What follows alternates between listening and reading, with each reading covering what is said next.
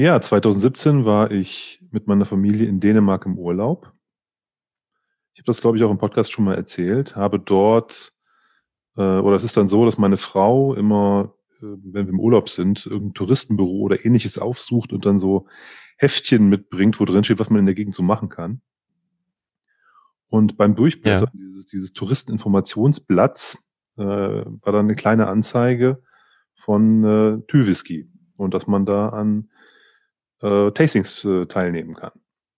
Und dann habe ich ganz spontan mhm. auf der auf der auf der Homepage ein Tasting gebucht und bin dann dahin gefahren im Urlaub in Dänemark. Das ist so, Thü ist ein Nationalpark eigentlich und das ist so im, ja, südlich vom Skagerrak, aber ist so Nordwest, Nordwest Dänemark. Also von ja. hier, ich weiß nicht, von Leipzig aus fährst du da zehn Stunden oder so.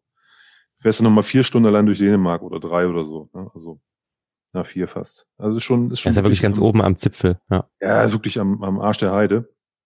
Und ähm, ja, der, auf die, bei diesem Tasting, es war wunderschön, hat extrem viel Spaß gemacht und ich bin dann am Ende mit einem zehn Prozent äh, Fassanteil eines fünf Liter PX-Fasses rausgegangen, was im kurz nach meiner Abreise befüllt werden sollte. 50 Liter Fass war, sollte es sein, es waren 47 Liter Fass und 4,7 war dann mein 10% Share. Ja. Und ich hatte dann ähm, das PX-Fass. Es gab noch eine Auswahl Oloroso oder PX. Zu der Zeit fand ich irgendwie PX nicer und habe deswegen die, die PX-Auswahl getroffen. Mhm. Und jetzt, äh, kurz vor Weihnachten, ist dann mein Fassanteil angekommen. Das Stimmt, heißt. Mit großer Freude. genau, das heißt acht, acht halbe Liter Flaschen, von denen zwei für mich sind und sechs für Freunde und Verwandte, die sozusagen sich in diese zehn Prozent mit eingekauft haben. Mhm. Und zusätzlich habe ich noch drei Proben mitgesendet bekommen von Tüwhisky. Und äh, da habe ich mich schon gefragt, wofür die sind, habe da aber äh, gar nicht so irgendwie, habe das auch vergessen wieder, dass ich diese Proben hatte. wie, ja. wie das halt so ist mit Samples, die man irgendwo rumstehen hat. Und äh, dann, dann gab es eine Mail auf Dänisch und ich erkenne das immer daran, dass der Betreff immer der gleiche ist. Da steht dann für die Cask Owner sowieso. Und dann stehen da die Cask-Nummern. Und deswegen weiß ich, das ja. war auch für mich gedacht. Und ich antworte dann immer dem, dem, dem Jakob von äh, Tüwhisky, antworte immer, hey, kannst du das mal kurz für mich auf Englisch zusammenfassen? So. Und dann sagt er, klar, kein Problem. Und ähm, es ist so, die eigentlich hätte es ein, ein Apfelfest geben sollen, wo alle Cask-Owner eingeladen worden wären, dass man seinen mhm. Anteil dann gleich mitnimmt was, wie gesagt, für mich aus Deutschland sowieso nichts gewesen wäre. Aber das ist halt wegen Corona ausgefallen. Die sind äh, auch in einer speziellen, äh, ganz speziellen Lockdown noch, weil die äh, irgendwie Nerzfarmen auch in der Nähe haben. Deswegen gelten da nochmal ähm, härtere Regeln als anderswo in, in, in, in diesem Nationalpark. Und äh, deswegen haben die gesagt, wir machen das so, wir machen ein virtuelles ähm, ein virtuelles Tasting mit diesen Proben und dem Fass, was dann nachher geworden ist für jeden. Und er sagte, ja, der Call ist auf Dänisch, aber du kannst natürlich gern teilnehmen oder noch besser hat er mit den angeboten, äh, wir können ja telefonieren, wir beide, und dann machen wir das im Anschluss daran. Und da habe ich natürlich äh, dem Jakob geantwortet, nachdem ich kurz mit dir abgestimmt habe, ob es nicht eine viel bessere Idee wäre, statt einem One-to-One-Telefonat einfach einen Podcast zu machen. Schlauer Olli. Und da sind wir. Nein, ich bin auf jeden Fall gespannt, ähm, was das wird. Und ähm, für euch, die ihr zuhört, das Ganze ähm, wird nicht auf Deutsch stattfinden, wie ihr gerade schon mitbekommen habt. Ja, der. Nicht schwierig. Ähm, der wir Jakob, sprechen kein Dänisch. Genau. Aber der Jakob spricht Englisch und der Tim spricht super Englisch. Der ist nämlich Englischlehrer. Wird schon schief. Versuchst du mindestens. ja. Von daher wird es ganz entspannt. Also, ähm, viel Spaß bei der Session gleich. Wir freuen uns wie Bolle.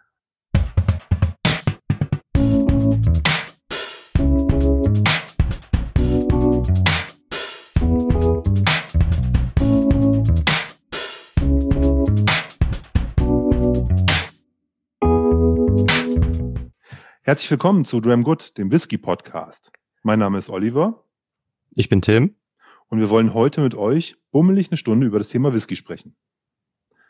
Aber heute nicht in Deutsch wie sonst, sondern heute in Englisch. So let's switch to English. Hello Andreas, hello Jakob. Hello Hi. Oliver, hi. Nice to have you on the show. Hey too. Also, I made a I, I made a small uh, introduction. Uh, um, I explained that I was in, in vacation in Thu and by the part of, of your cask.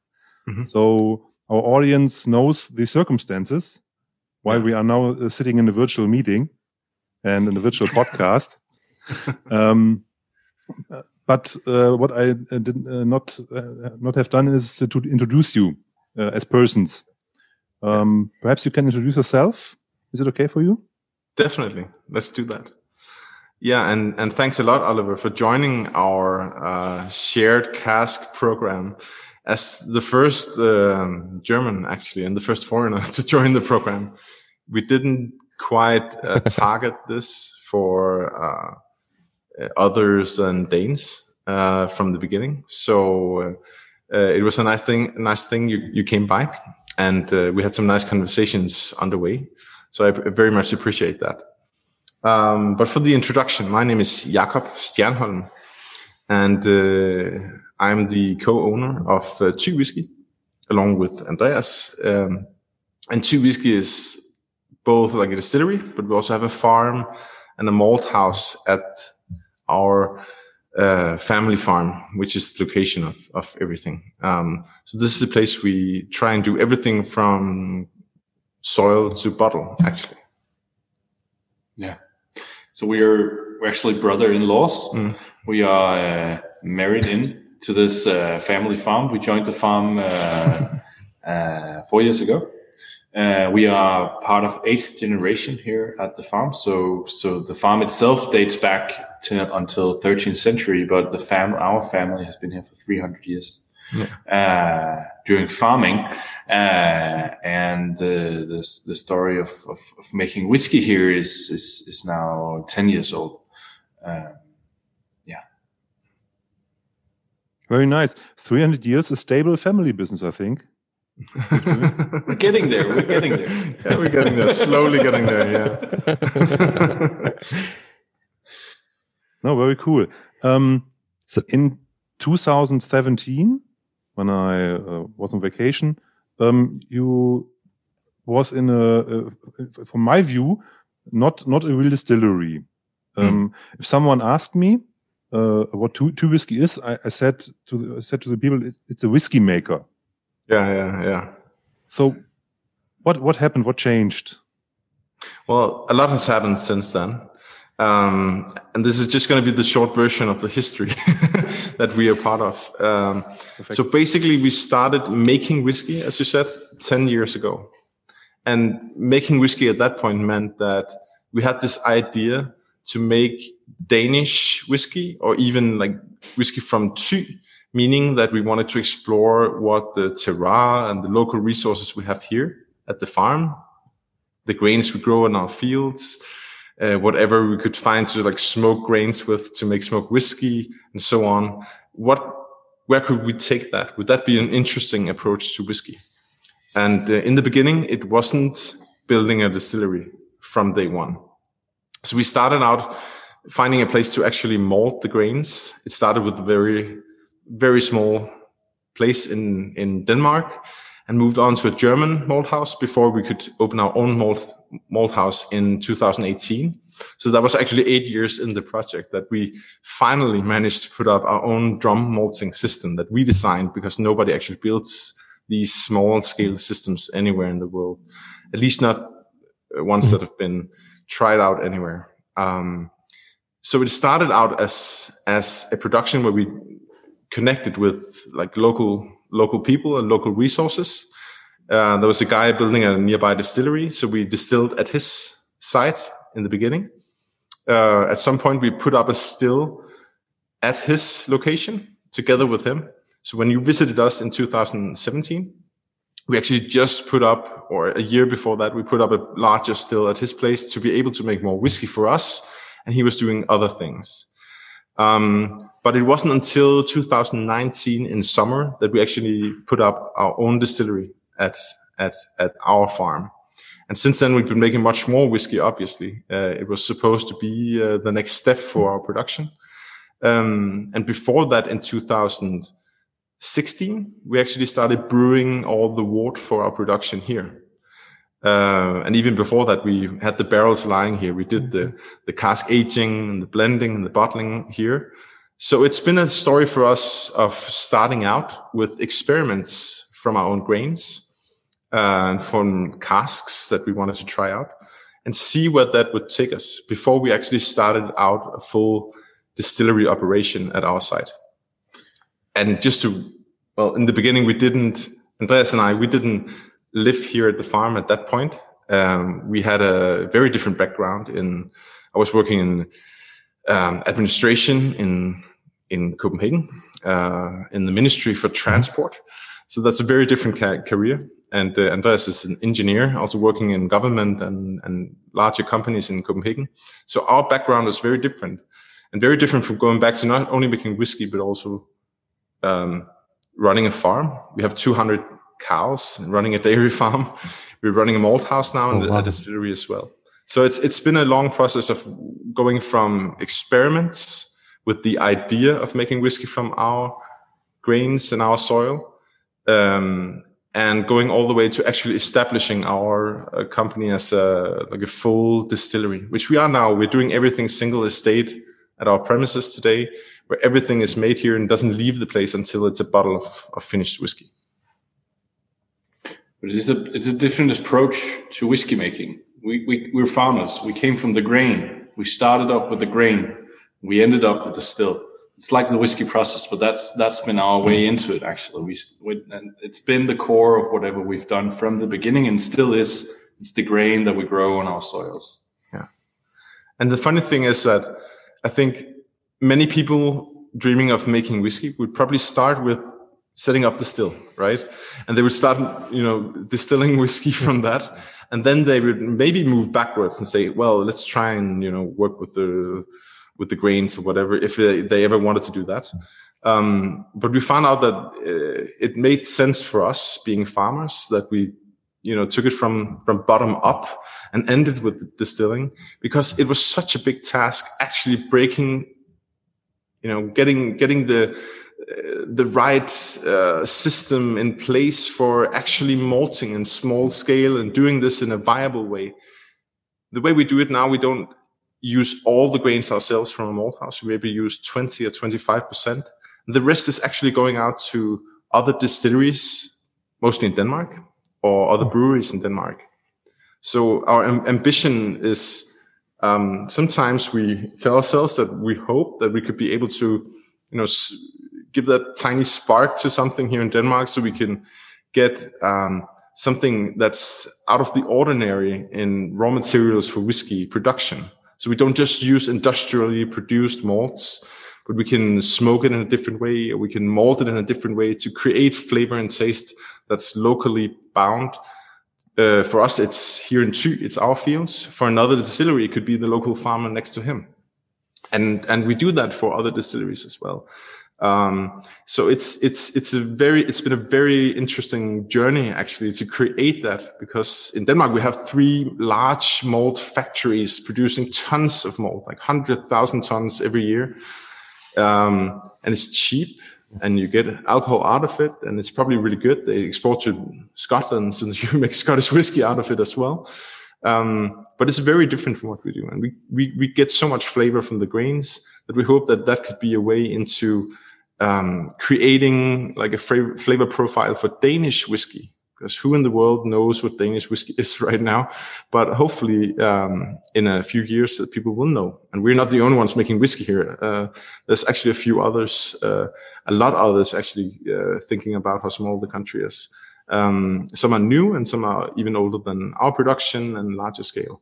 So it's it's it's an interesting time in Denmark for whiskey, I think, and hopefully. Um, like this is this is this is one conversation, but hopefully there will be many others uh, around around the countries around us trying to figure out what Danish whiskey can be. That that sounds very very interesting.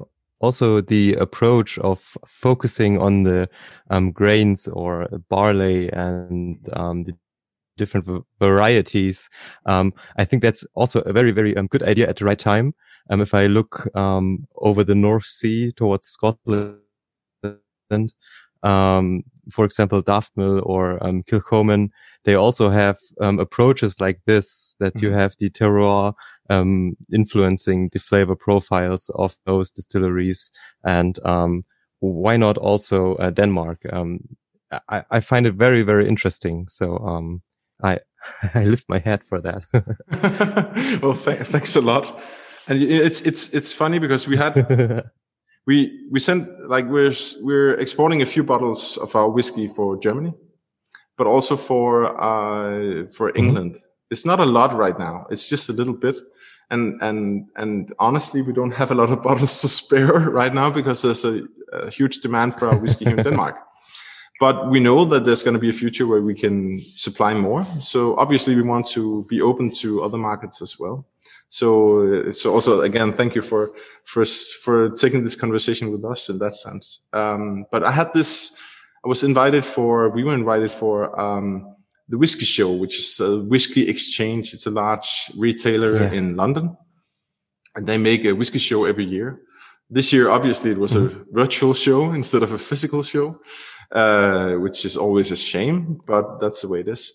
So we actually, I, I, t- I attended a debate uh, with um, with the Waterford Distillery as well and uh, Kilchoman. Mm-hmm. And Waterford is an Irish distillery, if you, yep. if you if you don't know, and they work with distilling like single farm. So they get grains from other farms and they distill that and see if that makes a difference. And Kilchoman grow a lot of the grains themselves and malt themselves. Um, and we had this, this, this discussion about what barley actually does for the whiskey. Like what what does differences in barley and differences in malting actually do for for the whiskey? And it was uh, quite nerdish. It was, I think, uh, because it's uh, actually it's not. It should be very basic for whiskey production because it seems that you know the the ordinary way of doing it is actually getting that distillery and then you buy in distilling malts and just make whiskey but basically the way whiskey started out was probably uh, you know local farms uh, having a small still and it got bigger. And of course somebody took it even bigger at some point. But everything started out quite local. I'm mm-hmm. pretty sure that you got the local grains you molded it themselves and so on. So the way we're doing it now where everything is single estate was basically probably just the way you did it if you went back 150 years. Everything just moved away so it was it was perceived as a quite nerdish session, but basically I think it was about something very very basic to whiskey production, and the mm-hmm. point we all had, the three of us working with with grains in that way, is that you create so much difference in flavor and profile from the grains, and uh, in two ways. Um, old heritage varieties of barley that we are working with create a much different flavor than modern varieties. And if we mm-hmm. mold it differently as well, modern or old varieties, we can create so much difference in flavor in the malting process.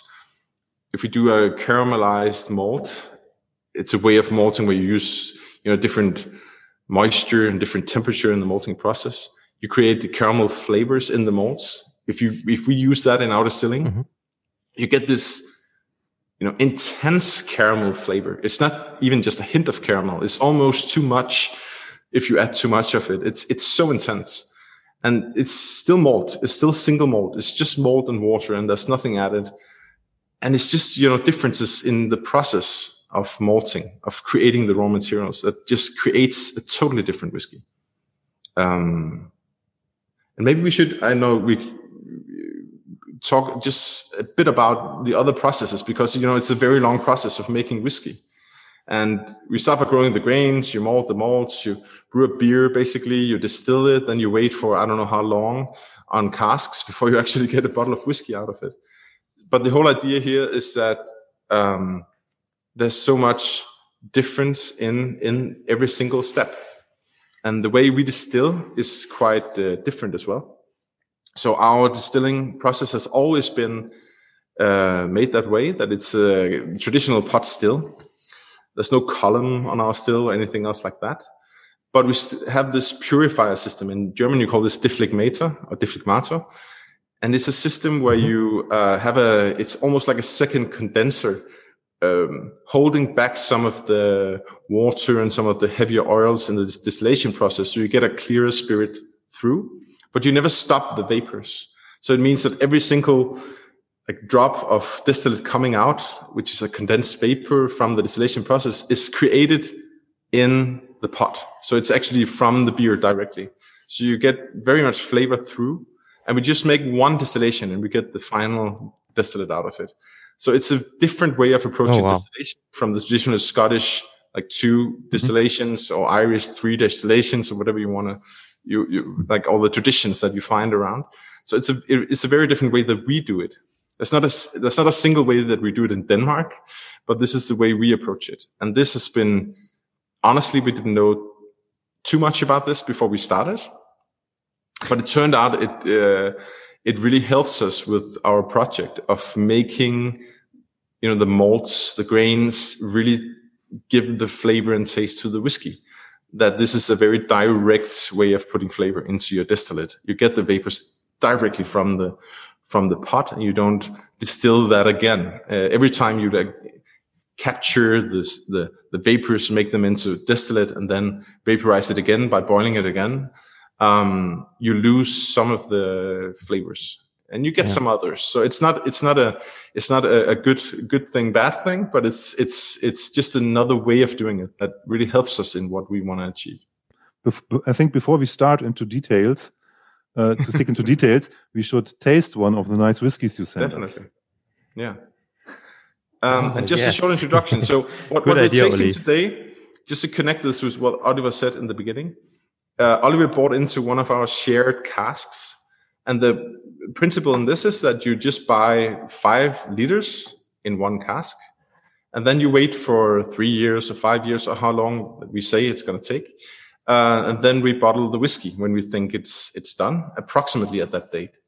So, uh, Oliver bought in to five liters of one cask, which was a f- uh, 50 liter PX sherry cask. Um, and actually, underway, this cask has been moved from uh, a season PX cask, as we call it. Let's get to that. And then into another cask. So it's actually been on two casks. So he bought into this program. So the, the samples we sent you has, is, um, it represents some of the last bottles that we made, some of the last whiskeys we made, but also represents some things that puts, um, your shared cask bottles into perspective of what we're doing. So different types of casks, different types of distillates. Should we, uh, let's start with the beginning. So we send out this small, like for all the cask owners, you probably can't see this on, I don't know, can you see this on screen? Well, maybe you can post yep, it somewhere. Yep. You probably can't see it, but there's four small, small samples. So the first one, if you go for that, it's, um, it's a grain whiskey. The second one is a single malt whiskey. And then we have two cask samples of single malt. So the one is um, is a cask still lying in our warehouse, and the last one is your whiskey. So it's basically these four things. Um, but let's let's start out with the spelt rye. Yeah. yeah. Are you up for for the spelt rye to start up with? Yeah, fine. Yeah. We we already poured um, our uh, samples uh, a couple of minutes Good. ago. Good. Yep. Half an hour. So, so the first one, uh, it's actually a a, uh, a release we did this uh, this September. So it's one of our newest releases. Um, it's not a single malt whiskey. It's uh, it's done from inspiration from one of uh, Jacob and I's first uh, study trips. We did a study trip uh, to the U.S.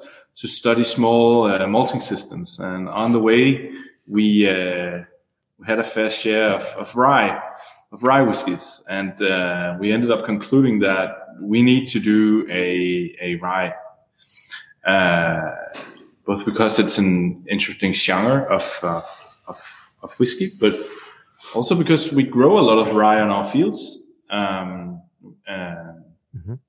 So in this particular case, this is spelt rye. So it's a mixture of, of spelt, rye, and barley. matured on uh, virgin oak, new oak, um, and it's a mix of of uh, two, three, and four year old, uh, no, two and three year old casks. So it's technically in European or Scottish context not a whiskey yet. So we uh, we called it a grain spirit instead. So what you will experience here is that from the new oak casks, you get a lot of um, vanilla flavor. You get a lot of uh, some oakiness. In the taste, it's tannins, so it's bitterness. It's also quite sweet when you smell it, and uh, mm-hmm. spicy, slightly spicy as well. Now there's um, uh, there's a hint of something that you know here in in Thy we're located next to the North Sea, so we have these large heaths, and uh, there's a bit of scent from like this flowering of the heaths uh, in like September or August, depending on the year. That's in here. It it's a bit like flowers, a bit like raspberry, something like that. It actually comes from some of the oddest brews and distill, uh, distillates we did. Some of the very first spelt rye distillates we did in the beginning. Um, I don't think we'll ever admit that it was like um, there was anything wrong with those productions, but it's it, it at least turned out very interesting. Sometimes when we when you do small small batch distillation, you get like large differences in, in in the product coming out, and especially when you're trying to figure out the product. So these some of these notes actually from some of the very uh, like some of the most unique uh, casks that we have lying around. Um, just small parts of it. The Let's first thought of uh, Tim was that is uh, it smells a little bit like gin in the 1st mm -hmm. nose. Uh, yeah, like a gin nose, and uh, it reminds mm -hmm. me only from the nose, uh, or from from the from an early nose, a half an hour ago, um, yeah. uh, to a young Irish whiskey, mm -hmm. West Cork or stuff like that. So, mm-hmm. the first nose. Now it's uh, it's it's changing. It's more vanilla, yeah. more oakiness, etc. Mm-hmm. And I think, um, especially yeah, when it warms, when you warm it up a bit, I think you you get more of the um, character and sweetness and oakiness there. It it it, it fills out more of of the nose as well. I think the um, like the floral part, like the floral parts of this of this whiskey is quite I- intense. And I, I get the point that you said like like it's gin like. It's not gin, but it, it has it's not the juniper but it's it's it has some it has some uh, spiciness and floral notes in there that's not um, that you wouldn't normally associate a lot with Scottish whiskey. And this is not Scottish whiskey. As mm-hmm. Andreas said, this is inspired from American whiskey. It's inspired from American whiskey tradition, which is uh, very spicy, very sweet, very intense in aromas. Um, but it's not too hot. No, after tasting, it's not hot for two years. So in the nose, um, it's I get the vanilla. Um, I I love the freshness. Um, mm-hmm. it's very um welcoming, and um, it certainly has some herbal notes as well. Yeah, it's warming inside. Very much so, yes. So, uh, you, you're sitting in a warehouse, so I think at your place it's a little bit colder than in my in my kitchen. so I don't it need is. to warm it up, but um, it's it's warming from inside. Yes, it is. And it's when you use rye for making a distillate, it's it gets very spicy, almost like pepper. Mm-hmm. I'd say like maybe not black pepper so much, mm-hmm. you know, the very like the sharp, spicy pepper. Maybe like um, rose pepper, you know, the red pepper you can you can get uh, use as well. So it has this slight sweetness, but it's very spicy. Yep and it, it, and it hangs on. You can still like taste it a long time after you, you had this whiskey. It's it's still very spicy, and this is like the signature of rye. When you get this peppery, spicy flavor through, that's the whole point of rye. And in Denmark here, I think um, I don't know if you visited Denmark many times, but we always eat rye bread. Like some some of the only people in the world actually eating rye in those amounts. Um, so this is very um, familiar for a Dane, but I'm not sure it is for everyone in the world. Germany um, too. Germany too. Germany we are yeah. a rye bread nation yeah. too. It is. It is different though. Danish rye bread is something else. Okay. Um, what is it? Jak- Jakob, you have to be can, proud of of, of what's local. Yeah. Yeah. Fine. Uh, Jakob, can you can you say uh, something about the mash bill? The percentages of spelt and rye? Is it um, yeah. more rye driven or more spelt driven? What is it? Yeah. So so so the mash bill of of this is um, um, it's on the bottle. I don't know if you can. Maybe you can see this. Mm, no. Yeah. Yeah. Now yeah, now it's okay. getting there. Mm-hmm. So we actually wrote nice. this on the table, ah. and um, this is actually just slightly less than fifty percent rye. So normally we now we make it above fifty percent in the newest versions. Uh, but this has been a mix of all our experiments. So it, it ended up a very odd number of percentages here. But basically, we aim for uh, at least 50%, maybe even 60 or 70% rye. And then uh, 15 to 20% uh, barley and, and spelt. So it's like 50-50 of those. Um, the barley is basically just to get the enzyme process going and the brewing process and the spelt is um, both a way to ease the brewing process, but it's actually a very spicy type of wheat. So it gets gives the whiskey like a lighter touch. It's not as like, hot and spicy as you would find some rye whiskeys, but it's it still warms and it still has that spice going there, but a little less pepper than you could find. Um, so so it's it's it's a mix of at least 70% of, of rye and spelt or 80%. And then the rest is, is barley. But I just, um, I just had a sip and, um, what, what came to my mind, the, the mouth feel is incredible. It's so, yeah. um, I don't know. It's so creamy and so full. I didn't yeah. expect that from the nose. Um, no.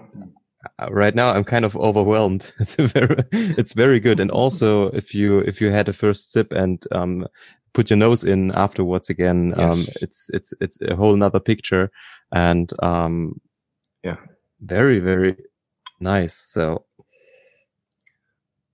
now this is, this is our, um, this is a grain whiskey and it's a rye whiskey and it's virgin oak casks or new oak casks.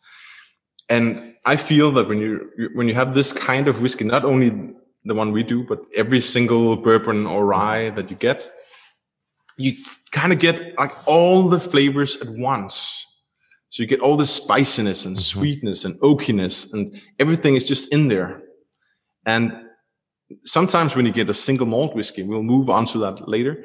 You maybe get a more like balanced feel of tasting mm-hmm. it. So maybe you get like first it's strong, you get the alcohol, and then there's sweetness, and then there's smoke, and then there's something else. So you, you get like waves of flavor coming in there. And this is quite different, and it's meant to be that. So it's meant to be everything at once, like a explosion of like smooth, spicy, sweet whiskey know, it sounds very American when you say it like that as well, but it's, it's meant to be mm-hmm. that. You sit there in the bar with a beer and the whiskey and you want to taste it immediately, right? So you're up for the next sip of the beer and then the whiskey. So you can, you can use it like that. But actually, if you, like you say, if you just sit there with it and you take a sip and you nose it and sip it, it's actually quite complex. There's a few very interesting notes in there as well. And I get this very oily, you know, it covers the back of your, mm-hmm throat, and it's just it's it's very oily distillate. I think you'll find that from almost all the all the samples that we sent you that we, we get this tend to get this um, intensity out of the distillates that we do in the process that we have. And it stays forever. Mm. yeah and uh, i'm I, am i'm, I'm um, sorry. Tim? No ollie go on. Sorry I only wanted to say that uh, I'm I find I find it very interesting that uh, this uh, spelt rye is only two to three years old. Yeah, yeah. And it's so creamy and so mm-hmm. it's it's peppery, but it's rounded too. So it, yeah. it's uh, for, for, I, I, if if you had asked me how old is this, I, I would say yeah. don't know eight to ten years or whatever. Yeah. So from from the, um, from the first thinking about it, not yeah. not a two year spirit. Yeah. Very interesting. And I think it's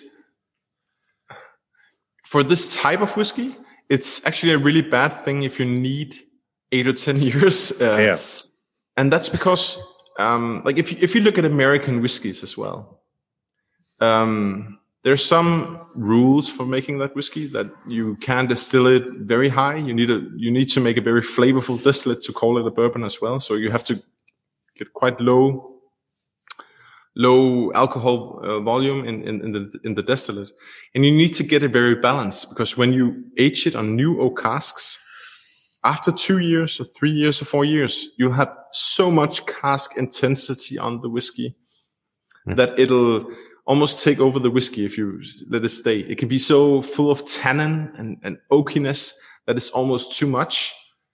So you need to make a distillate here mm-hmm. that's just extremely tasty. It's probably one of our most tasty distillates as, as they are. It's so peppery and full and round. Um, actually, we should just drink it like it is and not put it on the cask. Uh, no, but it's it's it's the way you need to make this whiskey. It has to be so flavorful, and you, it needs to be round after two or three or four years. And the reason we didn't wait f- until three years isn't only impatience. That could be one, you know, one explanation. But actually, the whiskey was just ready for bottling. Um, and of course, it depends on the size of the casks and and the way the distillate is. Um, but this mix of of barrels was the one that we favored and it made the best whiskey for us. So that's why we bottled it. And we didn't care too much about not being able to call it a whiskey. Maybe the next bottling will do, it'll be like three year old casks. It could be. Um, but it's not all important for us for this bottle. Uh, because it's so American inspired and the, in the US, the rules are very different for whiskey. So this would be a straight rye whiskey if we if if if it was made in in the US. Um, so it, it it's it's about flavor for us and and finding the balance. We don't want the cask to take over, and this is uh, our second bottling of spelt rye, and definitely the one where the rye and the cask are really, you know, getting there. But for us, even ten years in making whiskey, we're not done yet. We're just starting out. So it's going to evolve in the next years as well. But we're quite satisfied, satisfied with this one. It, it really has a very nice, welcoming, sweet and round and spiciness, you know, spicy flavor to it. That's just a really, really nice. Everyone likes this whiskey when we sit down at the table, see in the distillery and taste it like nobody. Maybe it's not the favorite whiskey. Maybe, maybe not for that many people, but it's still like a whiskey that's just so easy to drink and it's, it's just very nice. Yeah. Mm-hmm. Yeah, and um, I was looking at my sample. It has um, 50% ABV. That's that's that's quite a bit. Yeah, yeah. And it doesn't feel like it. No. So um, it's, it's I like it. No. Spelt yeah. but you know, there's there's a difference in in like um, ethanol would always taste strong in your mouth. So if you have a high ABV, you'll get like it's a warm and maybe very strong flavor, but it shouldn't be. Uh, in Danish, you say spritted. I don't know if it's like spritzig or something It's in German, but it, you know, if it tastes yeah. like yeah. chemical Sprittig. or something like that, it's it's it's a bad thing, right? And and you should never bottle anything yeah. that has that, you know, that ah that sharp flavor.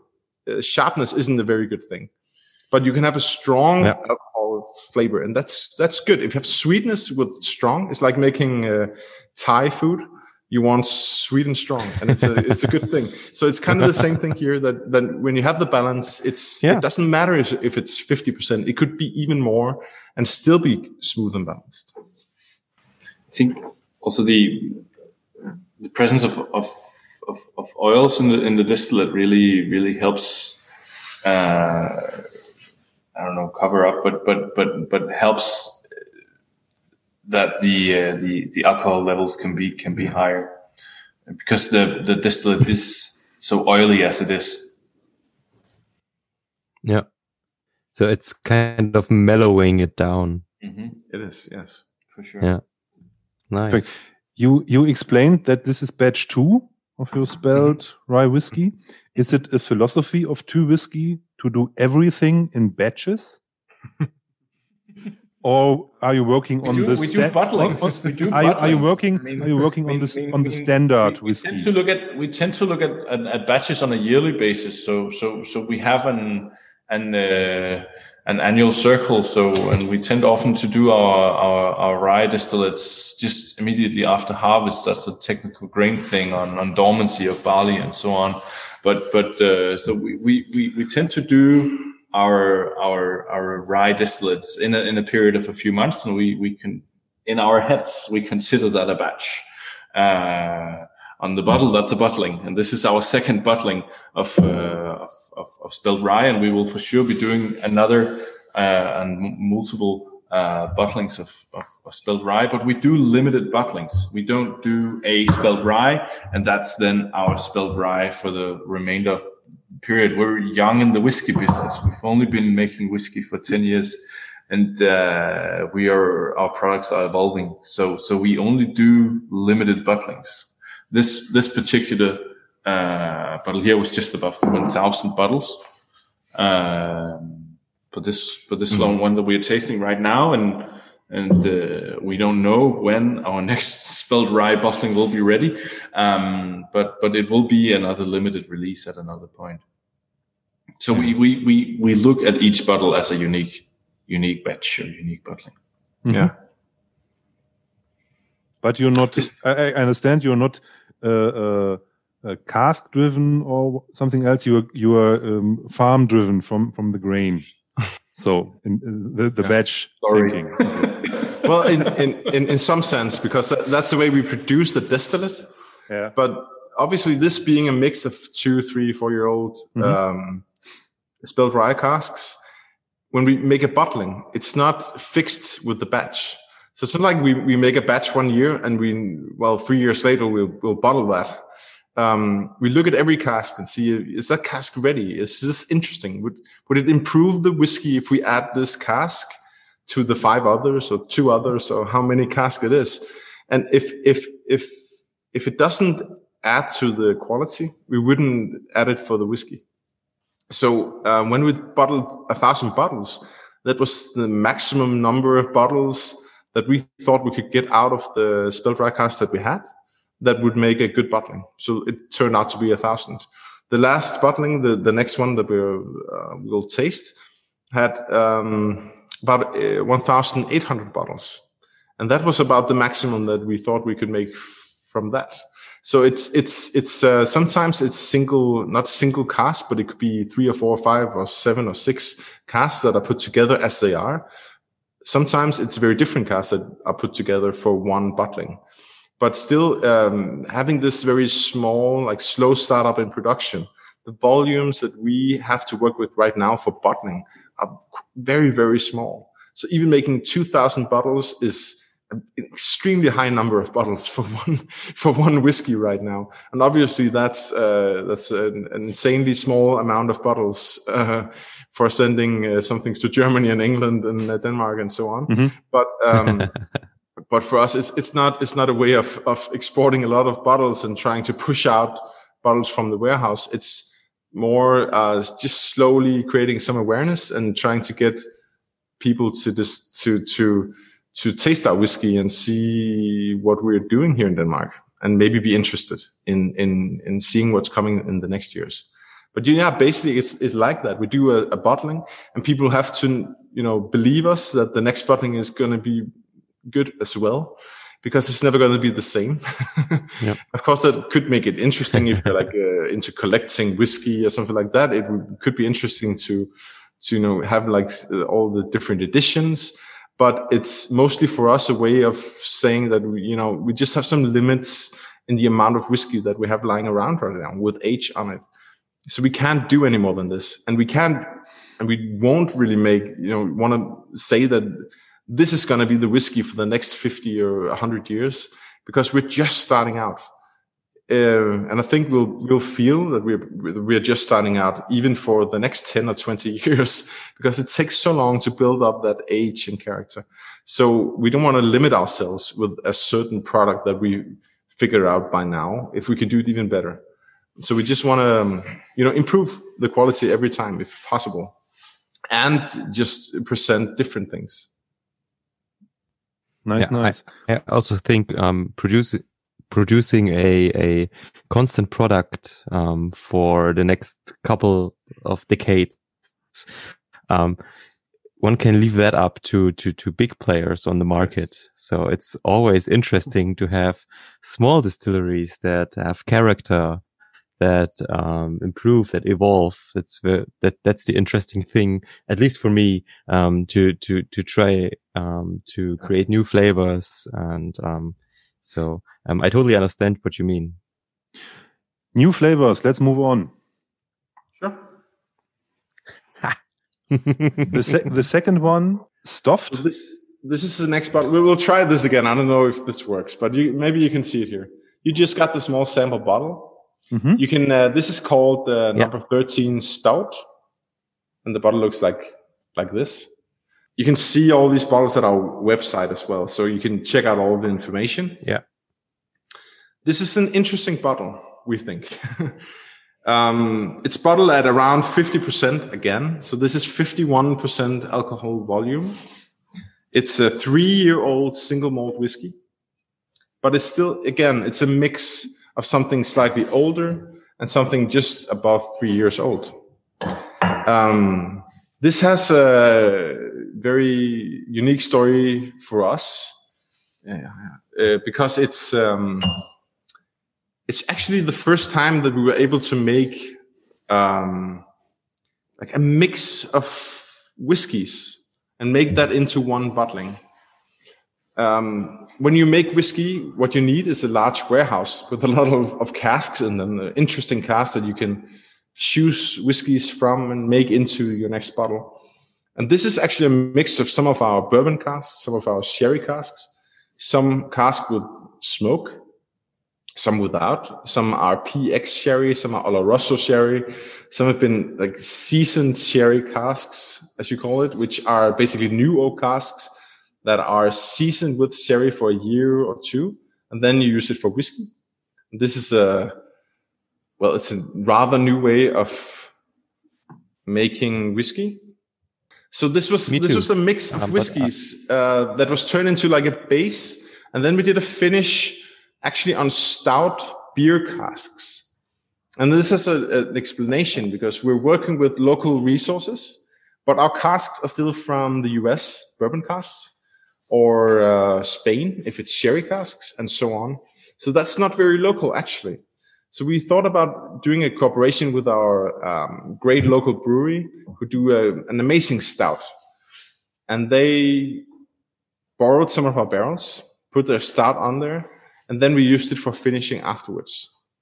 So this is basically a mix of bourbon barrels, of sherry casks, and that's a bit of smoke there. This is not a smoked whiskey, but you get maybe 10% of our beechwood smoked whiskey here um, to just create that full flavor and very deep and long. Uh, you know, the flavor goes down to your throat and really hangs in there. It gives a different, like a second layer on the taste and uh, and and and this and the cask finish on stout beer casks really gives this like burned roasted malt caramelly flavor like dark sweet roasted tones but also some licorice not too much but just just a slight hint of licorice as well so this is a very it's a mixed whiskey in that sense that you mix all the different styles we have in our warehouse to create something that's just very balanced between different cask types and different distillates. So nothing really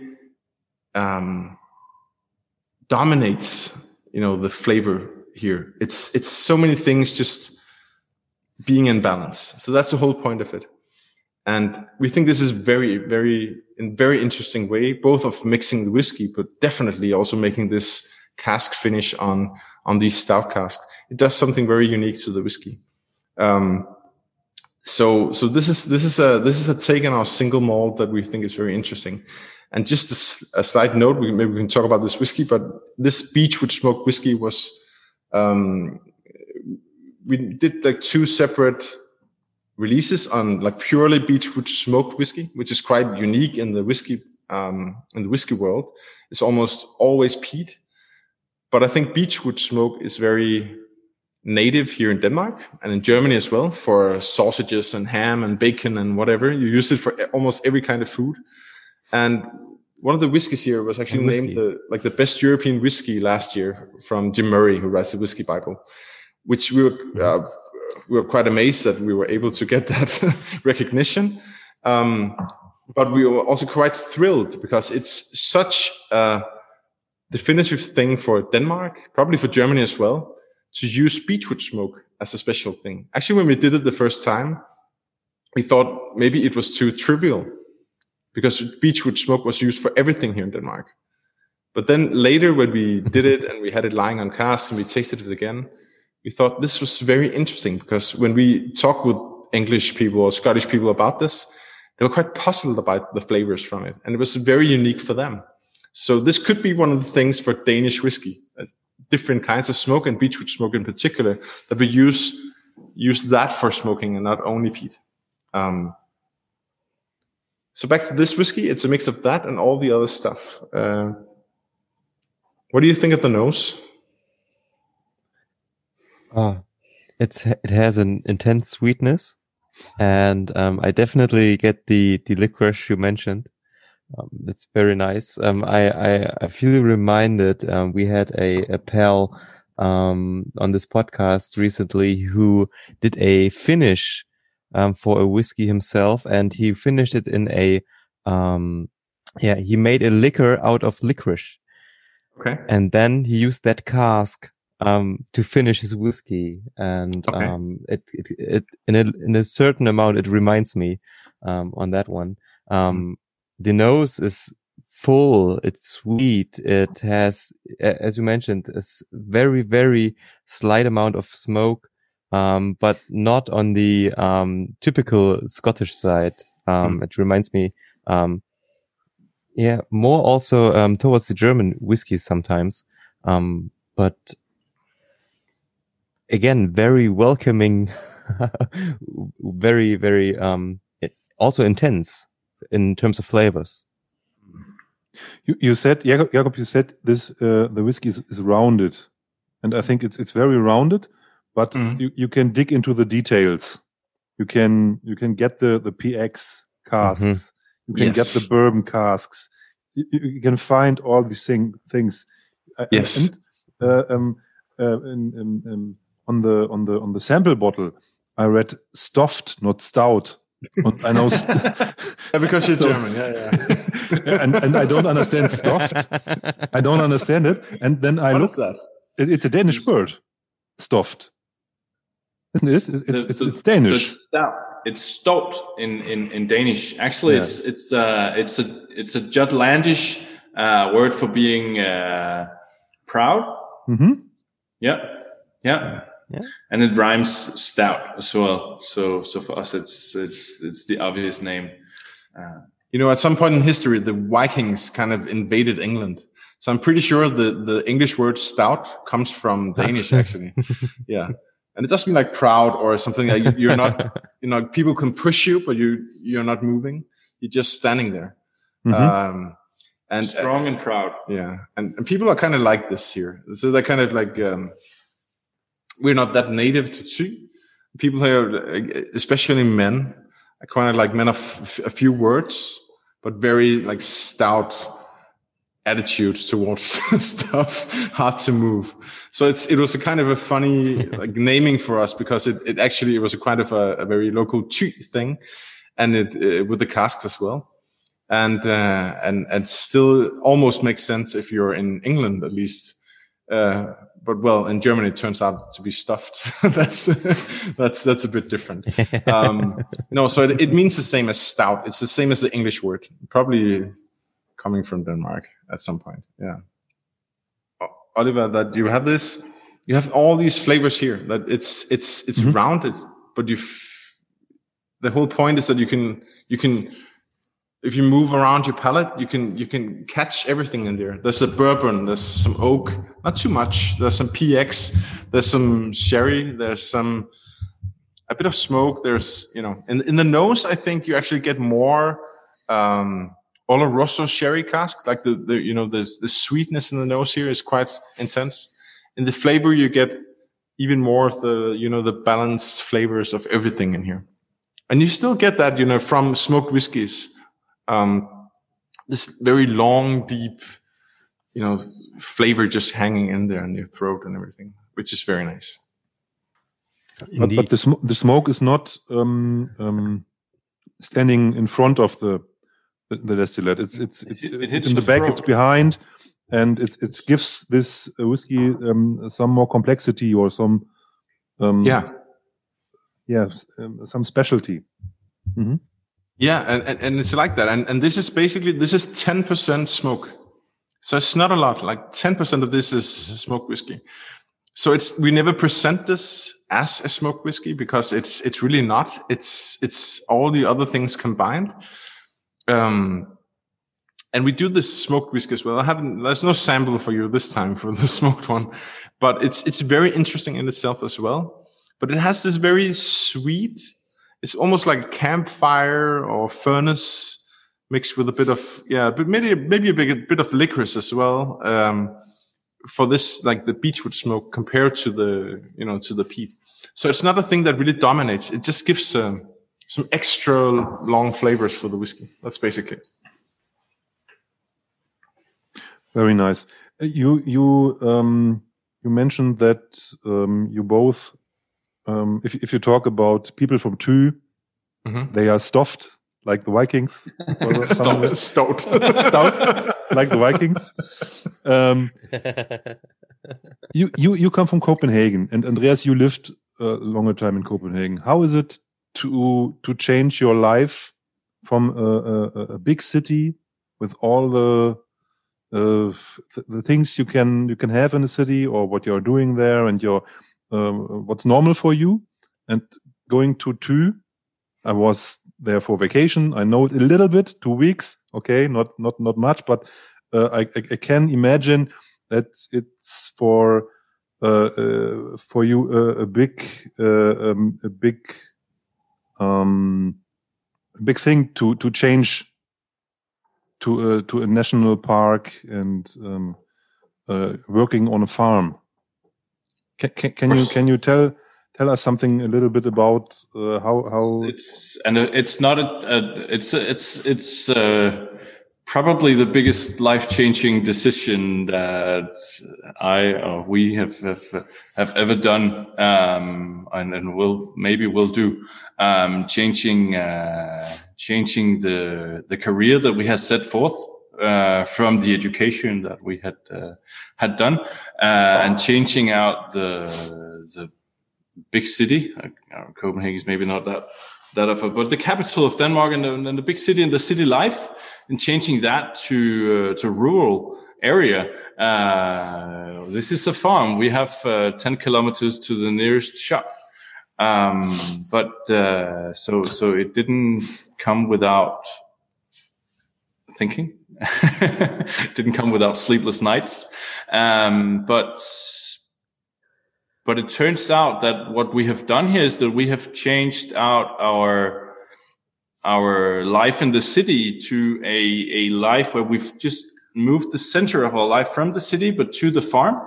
But here we are combining our family, our hobby, and our work uh, to this very, very uh, close circle. So it just turns out that we changed the, the sense of the universe from being Copenhagen to Thy Um, and so everything is still local for us here, as centered for us here.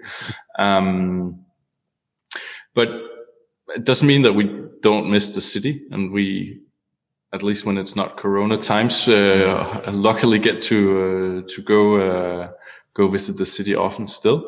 But, uh, but I just think that the, the, the, this life just brings so much more that uh, it uh, it easily uh, replaces it all. Yeah. Plus, the the nature here is is magnificent. Um, the national park, you saw that when you were here. The the North Sea, just few minutes from here. Um, the wildlife, everything is. Well, I, I I grew up countryside. So so it's not mm-hmm. actually it's not that foreign for me. I, I lived mm-hmm. ten years in in Copenhagen, but I I, I grew up countryside. Very very very nice uh, region in Thy and, and and and and the coast and all that. It was a little bit windy the two weeks I was there. I think. It's, it has to be. It was always it's always windy here. it's actually I think Is, is the most windy place of the North Sea coast in Denmark, which says a lot because it's it's windy everywhere. Um, so, so it is like that. It's it's it's uh, like actually some of the things, ironically, some of the things that uh, are very like you think about when you think Scotland and whiskey, and you see this distillery lying, you know, next to the sea, and the water is splashing, the waves are splashing uh, on the walls and everything. You know that that kind of climate is is not too far from what we have here. Um, mm-hmm. And it, whether that's that's a good or a bad thing, I don't know. But but the, at least it's uh, you know the climate here is very temperate. It doesn't get too hot in hot in, in summer. It doesn't get too cold in winter. And and everything, even the cask aging here, I think uh, is more. Uh, it's a slow process, and and um, and and that's at least our idea because we no, we never made whiskey in Southern Europe or something like that. So it's it's but it's basically an idea that that uh, when we make our whiskeys that we would like it to to express uh, you know the climate here as well. We actually just this this year um, the new thing this year will be a new warehouse for our whiskey because we started making so much more whiskey. We're building a new um, a new warehouse building um, that's meant to hold a couple of hundred thousand liters of whiskey uh, made in the next years, and that's gonna be you know almost open to nature outside um, as much as possible. So we just get the natural temperatures in there and the variations in there. Um, um, it's kind of like a dogma for us just to try and work with what's here and not work work with what's not here, if you can put it in that way. So we don't do any bourbon whiskey because we can't grow any corn, um, and, and, and something like that. So we, really wanted to, you know, if it's a good thing or bad thing, if more heat is better for aging or less heat is better, or we just, you know, we have what we have here. And so we, we work with that and see where that takes us. That's been the approach from the beginning. So I think, I think, uh, also moving here from the big city to the countryside and what's what's here it, it really gets us closer to um you know to feeling the you know the nature and the weather and the climate and the change you know the changing seasons. You feel that much more out here and you're so much you're so far away from any distraction that you kind of you know have more time to think about that and what it actually means for you and for what you are actually doing. So maybe it's it's a good thing. Maybe it's it's it's a reason for doing something like this. This in the middle of nowhere. Uh, this is in Danish terms. This is in the middle of nowhere, and and uh, because you actually you know you don't get distracted. You don't get too many impulses from anything else.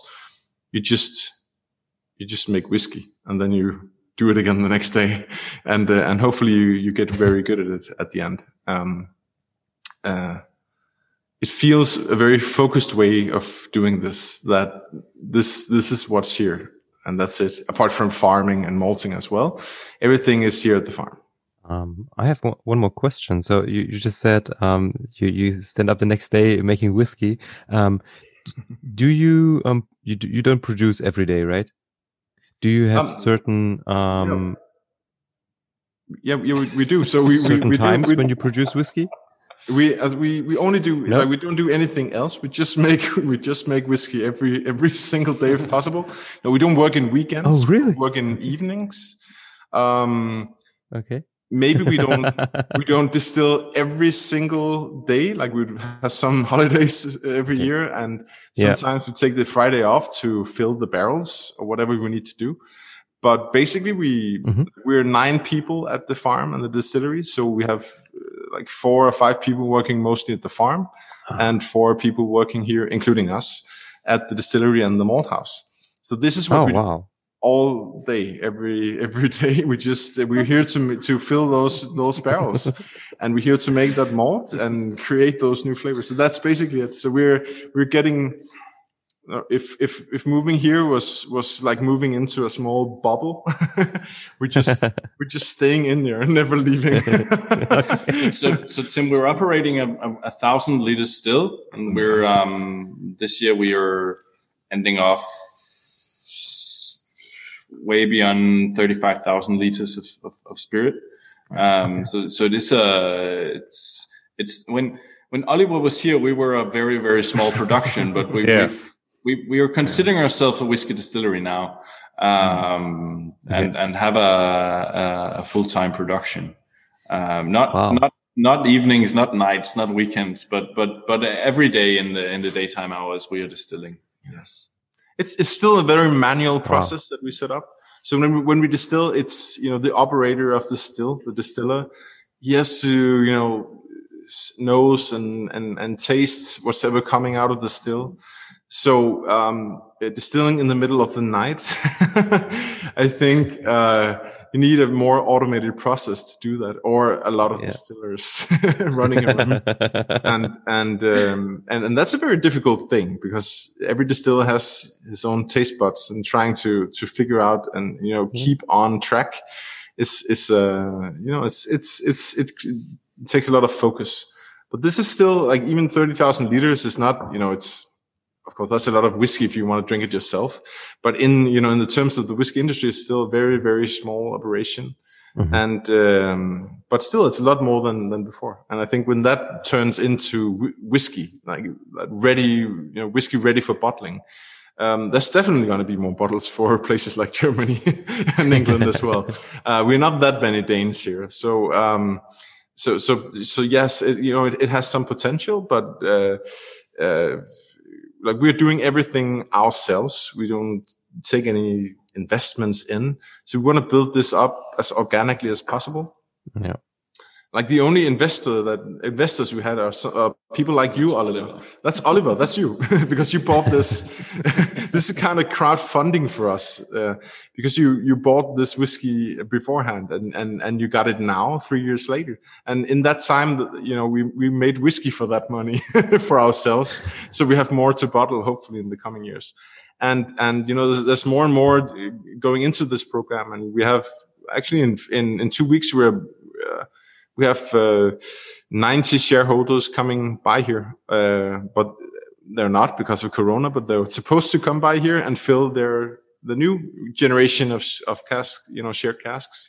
So every half year or something, we we do this, and and it's it's a great way for us to to get a bit of you know a bit of capital in here to to work, but hopefully also getting you know. Uh, a bit cheaper whiskey, but also uh, very unique bottlings out there for everyone who joins the program. And of course, you're um, you're based uh, far away from here, but uh, like some people come here every year to check on their casks and be part of uh, like a an event that we do. And uh, if you came by in, in, in Denmark more often, you could you could join those events as well. um, but you know, it's it's a, it's a great way for us to actually meet uh, meet some of the very enthusiastic uh, whiskey uh, drinking uh, people out there to to to have a conversation. Um, so it's a, it's it's a great thing for us. It's uh, it's crowdfunding and it's uh, it's some of the best events for us because it's more even more nerdish, whiskey nerdish than anything else that we do. yeah, a year ago I asked him if uh, we would uh, drive together to two for the for the for the bottling day yeah. But, yeah. So Corona, you, you, said it. Next year. yeah. Ne next next year will not work because uh, before this I have to uh, buy a new cask share. Yeah. Well, you can do right then, now. Then, then we have to online. wait three years. You so. can, you can, you can just join, join the next round of cask shares. this summer, we'll actually, if you're coming here this summer, you, we'll have some new cask shares ready for you. perfect, perfect yeah. No you're welcome anyways. You can you can come by here if you want and and and uh, we have a lot of more whiskey lying around so it's going to be a nice afternoon anyways. Yeah. Very nice. Thank you. Do we want to move on? Yeah let's do that. We have two to go i think. We do? Kan du nå et glas derovre? Nej. For eksempel. Uh. Um, so the next Hello, vanilla. This is um, the most unfinished sample that we sent you, and it's not supposed to be a finished whiskey. This is meant to be um, a reflection of the finished um, shared cask bottle that you got. So this is basically something different. Uh, it has a bit of smoke again here. It's not a lot, but it's just a slight hint. Um, but this is a whiskey that's been aged for four years already on a bourbon barrel. So a bourbon barrel is a 200 liter cask Mhm. that's been used. It's the first fill barrel, so it's been used once for bourbon in the U.S. at Heaven Hill Distillery, and then it came here and we used it for uh, filling this this um, this whiskey. It was And, lying in um, the in the in the front uh, in the in the if you go, um, go into the warehouse, it was on the left side. Uh, you had one bourbon cask when I was. Is it- is this- yeah, is you know this what? You know what? It's, it's actually one of those casks because this is a this is this is a quite old cask in in our history. Because four years ago we didn't have our own distillery, so it- you know it's it's actually one of those casks lying around there in, the, Okay. in the warehouse. Maybe you, if you took the right picture, you could see it on the picture. So yeah, it was it was in here in, in the in the warehouse at that time as well. Um, There's three rows down though, not two rows. but it's it's it's it's meant as a reflection. This is even now it's it's a quite nice whiskey. Um, it's uh, cask strength, so it's more than sixty percent alcohol. We fill our cask at sixty three percent. Um, it's uh, quite pure, clean distillate with that hint of smoke. But you really still in this whiskey because it's bourbon cask aged and everything goes a lot slower than on sherry casks you can still feel and taste um, the distillate as it was, but it's much more rounded now. So you have this clear, bright, clean distillate with a slight hint of smoke, and you get this. I get this kind of like a dusty, grain, malty like flavor hanging in there. Um, and then of course you get some like some honey and some vanilla and some oakiness from the casks but it's not too intense yet because these bourbon barrels they work so much slower than the smaller casks. So it's you can really still feel where it's coming from.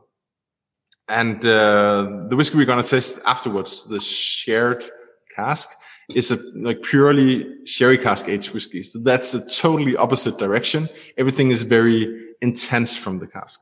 So just to to to actually, it's a thought experiment. What would have happened if we put your your uh, distillate on a uh, bourbon cask instead? Yeah, everything you said. Nice. Um, But I- it's it's it's sweet. It's it's vanilla. It's honey.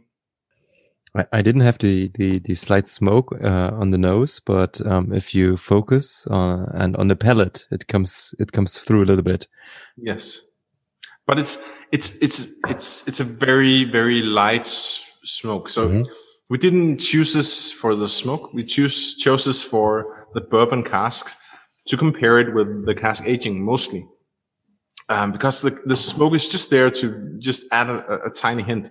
It's uh, when we made this distillate, it wasn't hundred percent smoke malt. It was just a small portion on this cask, and the smoke and the smoke malt for this was quite uh, mild in the beginning. So this is uh, this is this is not again it's not a smoked whiskey.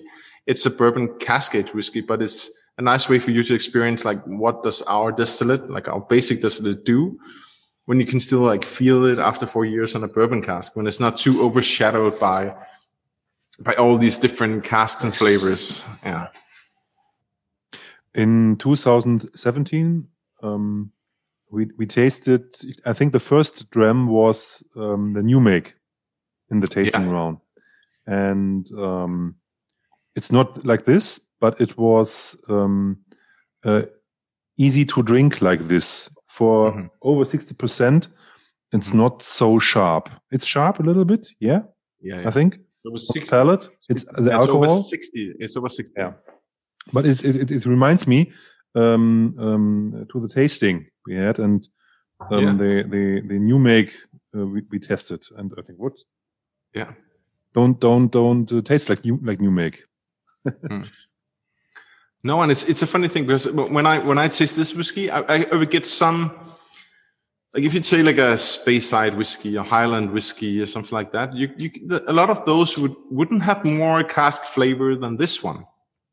they would have a bit, you know, a few more years, probably round distillate a little bit. But even then, like this is 60%, and I, I, I actually enjoy drinking it like that. um, so it's it is it is a quite round and and and you get this fatty oil feel. Oh. Like this, it's, it's very smooth as well. So that that that helps as well to like um, to like balance some of the strength of the alcohol. So you can take that, you know, that, that strong alcohol gives you a kick. I really, we kind of enjoy that kick. We always bottle our whiskeys quite strong because we like it better that way. It, even though it's not smoke, you get a, a kick out of the strength, like the strong alcohol. Um, but when it's balanced with that fattiness and that, that sweetness that's in there, it's actually a very nice, it complements, uh, each other. Um, so even this, this is not a finished whiskey. This would probably be, you know, a couple of years before we would even consider bottling this. Yeah. Um, but I don't know about you, but I, I can actually enjoy this. Like I, I get, I get, we get quite happy when we when we taste this because we think, wow, this is this is going to be great. Yeah. This is going to be tasting good. the future here. we're tasting the future, and we're we're we're quite happy. yeah, definitely. If I if I imagine this at the age of 12 or something, um, this is going to be perfect. Yeah. Um, may I ask you about the fermentation time? Do uh-huh, you, sure. how, how long do you ferment? Yeah, let's, let's, we can do a bit more details on this. So, um, it's not always the, the same recipe. Um, we've been like, uh, a few years ago, because we had to transport the wort, the, the, you know, the fermented wort, we had to transport that for the distillery. Um, we would actually spend a bit more time uh, fermenting because it would, it would keep on fermenting on the way. But basically what we aim to do is um, ferment for at least one week, so seven days, which is um, quite long for traditional whiskey making. Um, uh, but it could be even more. And uh, back when this whiskey was made, it would be maybe even two weeks in fermenting. Wow. Basically, like the fermentation uh, is quite fast. After two or three days, all the sugars in the wort that we brew uh, would be turned into alcohol. So what happens after that is that you get uh, esterification and you get a you, you, get some development in the flavors in the wort mm-hmm. after this after the first three or four days. Um, and even if there's just a slight bit of sugar left. You can even get some because we don't when you, when you make the whiskey, you kind of like you you mash uh, you mash the the malts, so you get the wort out of it. But we never boil the wort as when you, you would if you were making beer. So it's still very much alive there after, in the days after that. So if you keep it for a longer time, you can even get, you know, catch a slight scent of sour, uh, that could give you like citrusy flavors or, um, uh, like different complexity in, in the distillate afterwards. So you really catch some things in there by, by letting the, the fermentation go on for a bit longer. Um, so that's our philosophy, but it's, uh, uh, I don't know exactly why we chose to do that. I think it just, just it just evolved from what we were doing. Because there was a natural process of waiting before we could actually transport the wort to the distillery. Then it just you know it just became the way we did it. Um, uh, but i think it, it it's it's always like some of the most interesting distillates are when there's just you know that slight bit of sour or that slight bit of funkiness or something else coming in there. So it's not 100% clean um, but you know, it's always a mix, and we just enjoy if there's uh, small differences in the distillate in the end, because then in three or four years we'll have those small differences in flavor to work with in making the whiskey. And this, basically, the one we're tasting right now was a quite purely, you know, it's very pure. It's it's there's not many like hints of anything uh, funky in this one. It's it's quite clean. So we just have the, you know, the, the malty, dusty, grainy thing and, mm-hmm. and, and a bit of smoke and that's it. And it's very nice and very approachable, I think. Yeah. Um, what, what I have is that it, you, you mentioned it's fatty. Um, it's butter. Yeah, it's buttery, and that what uh, that's also what I often get, for example, with Daft Mill from from Scotland. Um, they also have long fermentation time, and um, that I don't know. Maybe that's a a thing for long fermentation that um, the, the the whiskey gets a little bit buttery. Um, I, I, really enjoy that. It's it's very good. Uh, also for such a young young age, um, I'm I'm I'm really impressed. Um, I don't think we'll we don't have any um, research or uh, or documentation to support you know what it does for the whiskey and uh, many of the things that we're doing are um, yeah you know we, we we we started out so small that we're still like fermenting in like plastic tanks and uh, it's you know it's it's very crude in some way, but it works very well in so many other ways. Um, so our processes are are very little. You know, there's very little automation, and um, and there's room for like a lot of flavors evolving there. I, I yeah. think that that that um, actually quite an important part of, of, of making whiskey is to do flaws especially in the brewing process and the fermentation mm-hmm. process. Control mm-hmm. your flaws though, but do flaws because they bring in um, character or nuances, character, the flavors. But do flaws, but but control your flaws, but but do flaws. I think that's an important lesson that we have learned, at least from from making whiskey. Mm-hmm. Yeah. The very uh, unique seven day butterfly, for example. Exactly, like you pointed out. Maybe.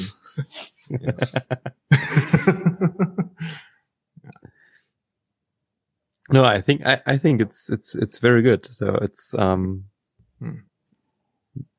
amazing.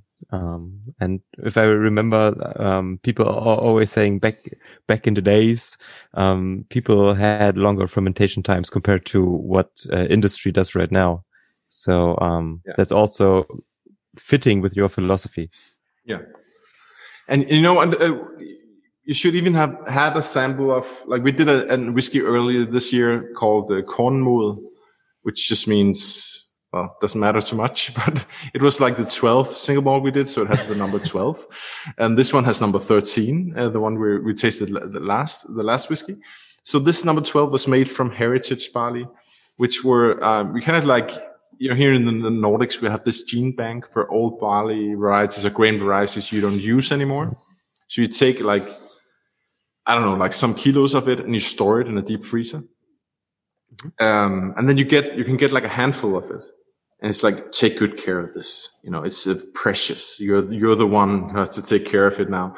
And you get this and you can like sow it again. But obviously like the first years you you kind of harvest by scissors for a couple of years and then you move into something slightly bigger. And in the end you can take like a corner of a field and a bigger part of the field and finally like a whole field and then you can malt it and then you can make whiskey out of wow. it six or seven or eight years later. So we did this with um with uh, five different varieties actually that we that we chose. And we're making whiskey out of this still. And we have these like some of we didn't keep all five but maybe three of them that we we grow um, not for all our fields but some of them and it gives a totally different flavor as well so i i think like the way i just uh, the reason why i'm talking about this is you said you know back in the days the, you fermented for a longer time. So whiskey was better or whatever the point is. Uh, but um, another point is that, you know, back in the days, all barley wasn't that um, uh, modern. mm-hmm. Modern in the sense that every year you get a new variety of barley that would grow better. So you get more yield in the field.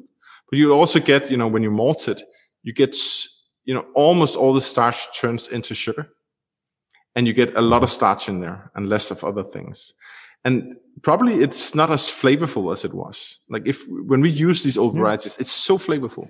It's horrible growing those varieties and it's horrible harvesting them. They give a very low yield and everything is bad. We should not do it, but it gives difference in flavor. And if I think like, think back in the days, I would think that you would get the, you know, the local varieties lying around there. But nowadays, if you're a farmer, you just you're told this is a variety for Denmark and Northern Germany and Sweden and Holland and, you know, England and everything, you know, this is a variety this year. This is what everyone wants. So everyone grows the same thing. And every three years, it's a new one. So it's, it's, you know, it's, um, I think the varieties of barley has changed so much and you don't see it because, you know, every, it's every three years, it's a new one.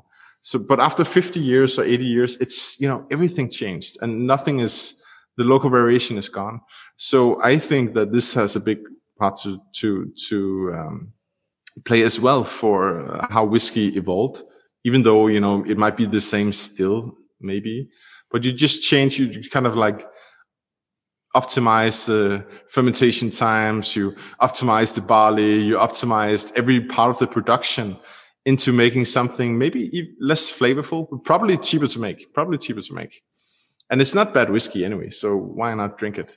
Uh, so, so I think that, that working with, you know, the, the qualities and searching for flavor makes so much sense. And I, I, you know, I couldn't make a lecture on fermentation, but probably you could make a lecture on fermentation in whiskey. I'm pretty sure. Yeah. And, and there's so much there to explore. Perfect de definitely um, fermentation is a whole another another topic um, and there's i think a lot to learn and a lot to to to discover. Same thing with barley varieties um, but uh, i'm i'm right now i'm just amazed with this spirit right here. That's um, really um, i i didn't expect that um, Oliver gave me a sample of um, a cask sample of, of, of his cask um, a year ago, I think, and um, we tasted it in our podcast together. And um, I was already um, kind of kind of hyped about what comes next, mm-hmm. and very it's it's it's very interesting also to see the the the, the spirit evolving over time, and yeah. Yeah it's, it's just cool. I was just sitting here like the last, um, I don't know, 90 minutes smiling. and normally he's not smiling all the time. You, you should know. okay. Um, let's move on now to the last the one. And we have the sample. Yeah. Mine is much smaller than yours. yeah. Much smaller.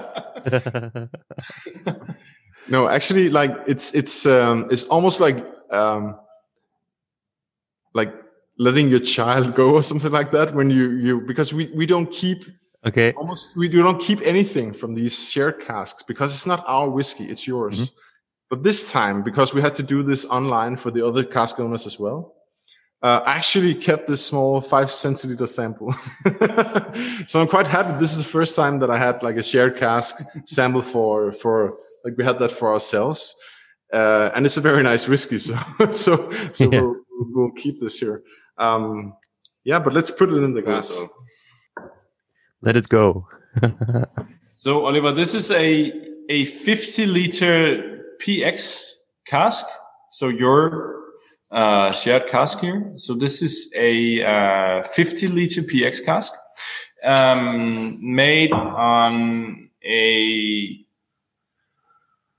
quite simple recipe on the distillate side. It's a it's a non-smoked uh, pale malt that we did the distillate on using a variety of barley called Odyssey. Um, so the cask story here is that we started off on a uh, seasoned PX cask. So basically a new oak cask that had contained PX for just a few years uh, just to infuse the the PX into the uh, into the cask.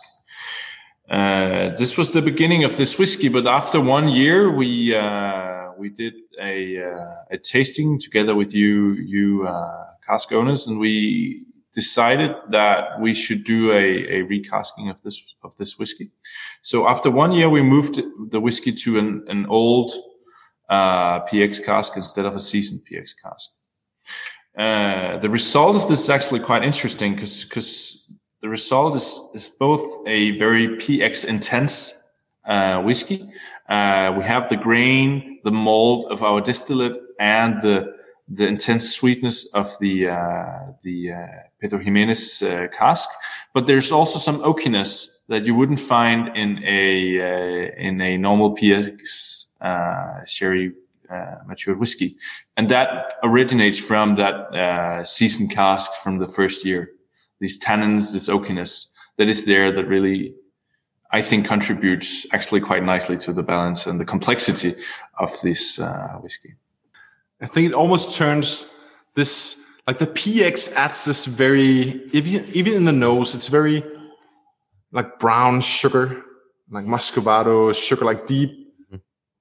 dark sugary notes. It has those raisins as well, like almost like prunes and stuff. But but when you, especially when you taste it, but also in in the nose, actually, that slight hint of of of uh, oak almost turns some of that sugar into like spicy, like Christmassy, spicy notes as well not like heavy cinnamon or anything like that, but it has like it has like this warm, spicy feeling to it. And this oakiness from the first like seasoned PX cask actually adds to giving, you know, that sugar more complexity. So it turns into something very, I think, unique and interesting. And it tastes even older than it is. Like this is a three-year-old whiskey, but it, it, it has some very like complex old whiskey notes in it still and some freshness on the side. Mm-hmm. Yes, I think it has both. It's fresh and it's old, so it's it's, it's both both uh, parts are in there. Mm. I think yeah, it's very spicy on the palate, very nice, sweet, spicy. Um, I had um, the first time I tasted it, um, I had some uh, some cough syrup so a little bit behind of it. Yeah. Um, but I think it's it's it's um, a development from the spice. If you this is now over an hour in the glass, and then it is gone, and it's it's it's it's more woody spicy than mm. um, than than um, um, syrup spicy. So yeah. very nice. Yeah. Um, what what what I love uh, what I love very much for, for, this bottle is the transparency you give the cask owners on yeah. the on the label. Um, you, you, find the, the, the grain, the Odyssey barley sort. You find um, the malting. You find uh, the, the cask number, um, age, distilling dates, bottle number. Uh, I love it. If, I think it's very very nice that you give this uh, transparency about what you're doing here um, yeah. um, uh, to us, and and it, it, started with the with the uh, cask share paper. All all the information, uh, malted at Steinbach in Germany. Um, uh, whatever, a lot of lot of stuff uh, um, um, was was laying down, and I, I, loved it from the first moment. I got the got the got the paperwork. Very nice. Well, traceability and and is well traceability basically is is the cornerstone of whatever we do whether it's our our milk of the dairy farm our grain our malt our whiskey. I mean transparency and and traceability is the cornerstone of whatever we do. Um, so i'm happy that you enjoyed that oliver. It's I, love can you can you tell me something about uh, organic? What is organic in denmark? Is it um, european union law, yeah. or or is it um, is it only um, about the barley, or is it about the further processes? It's the entire process that's certified organic.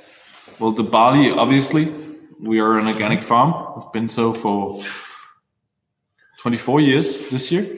Um, wow. But um, but but but the entire process is certified organically. Yeah. Not, not there are not there are not many organic whiskies out there. I think globally. Yeah, I, I think Deanston has has an an, an organic one mm. uh, and one organic bottling. I think there are there's some. a few. There's a few yeah. Scottish who does yeah organic bottlings. Uh, yeah. I think there is even a few Scottish distilleries that are 100% organic, but probably only a few. Um, uh, uh, honestly, it's not something that we think that much about. Mm, okay. it's just for us, it's it's uh, it's the only natural thing to do. As we we we actually we don't even spell it out loud on the bottle. But but the, the thing is for, for the, the people, obvious thing to do. Of course, it's organic. It's, the people, I think- the people, the people buying your milk or buying your uh, um, uh, Yeah. your your whiskey, they are looking um, at, at these facts. I think. Yeah, I'm, I'm pretty, I'm pretty sure some are, but I, I always think that, you know, there's a lot of, uh, uh, if, if you don't, if, if the whiskey isn't good, it doesn't matter. Mhm. Um, so for the whiskey as a product itself, um, organic is, uh, you know, probably very interesting for some people. I'm, I'm pretty sure. I hope so but that's not why why we do it. Uh, we basically just want to make a good whiskey. Um, for us, it has like it has some more complex meanings because we are a farm, we're a malt house and a distillery. So basically, what we do here is that you know all our fields there are no pesticides going to the fields. There are no artificial fertilizers going to the fields. Our uh, cows are outside at least half half of the year which is the minimum requirement, and it's even more. As long as there's feed to find on the fields, they're out there.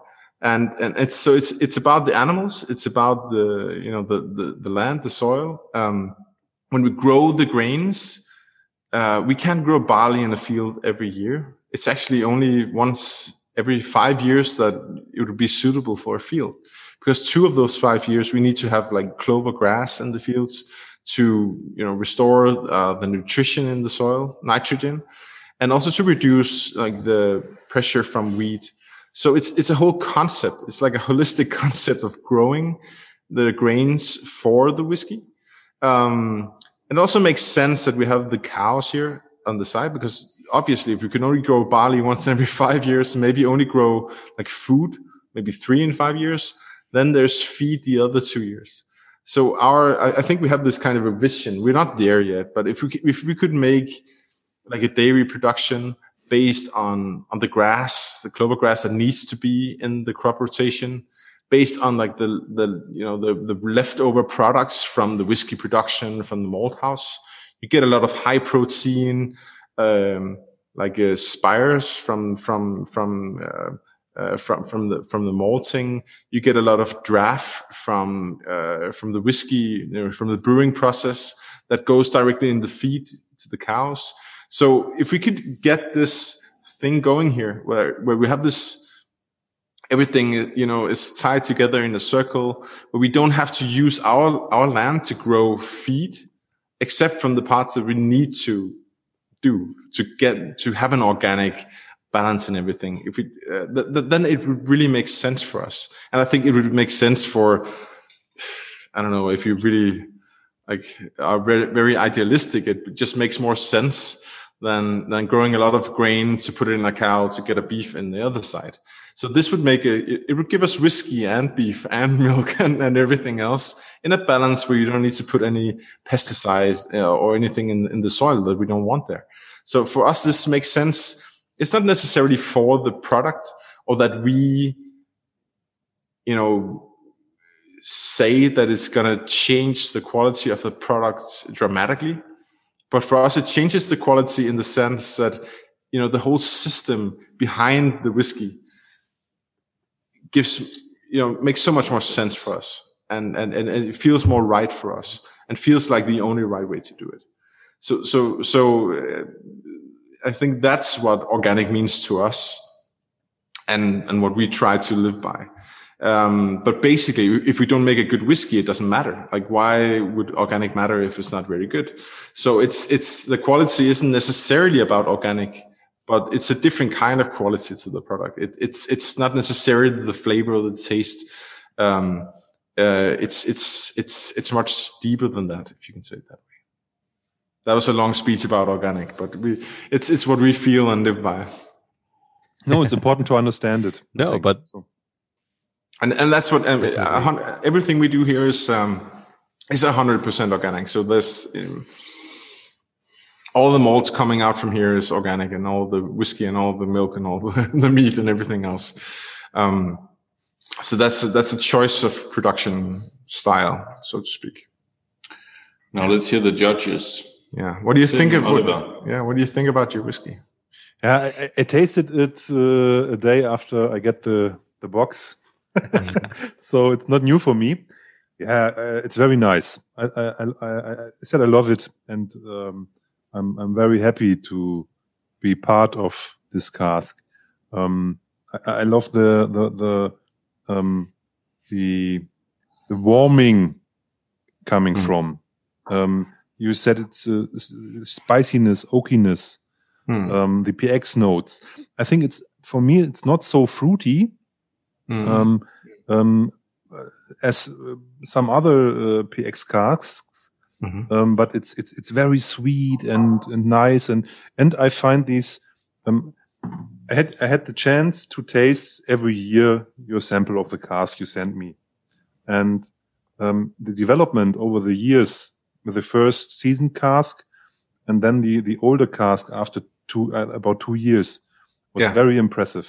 And and this is the the the final of of these in in, in a bottle or in a glass. So it's very very nice. Um, uh, I have to say um, um my my my judgment is uh, a, a little bit emotional because of the it's it's it's because of you, you make you make uh, uh, have a nice holidays with your family and it's a nice time. Um, my uh, my wife finds in a in a in a in a in a, in a small um, in a, in a small magazine um, um, that that you are there in in, in Thy and said to me hey uh, book that here. You can book the tasting. Go, go for it. And and then it all started. So it's it's it's more for me it's, it's a little bit about, more than only whiskey in a glass so that is what i want Yeah. so i'm not uh, I'm, I'm a little bit um, uh, what is the word for it um, i'm a little bit emotional about it Yeah. Yeah. a little bit biased. yeah I But it's- maybe. But So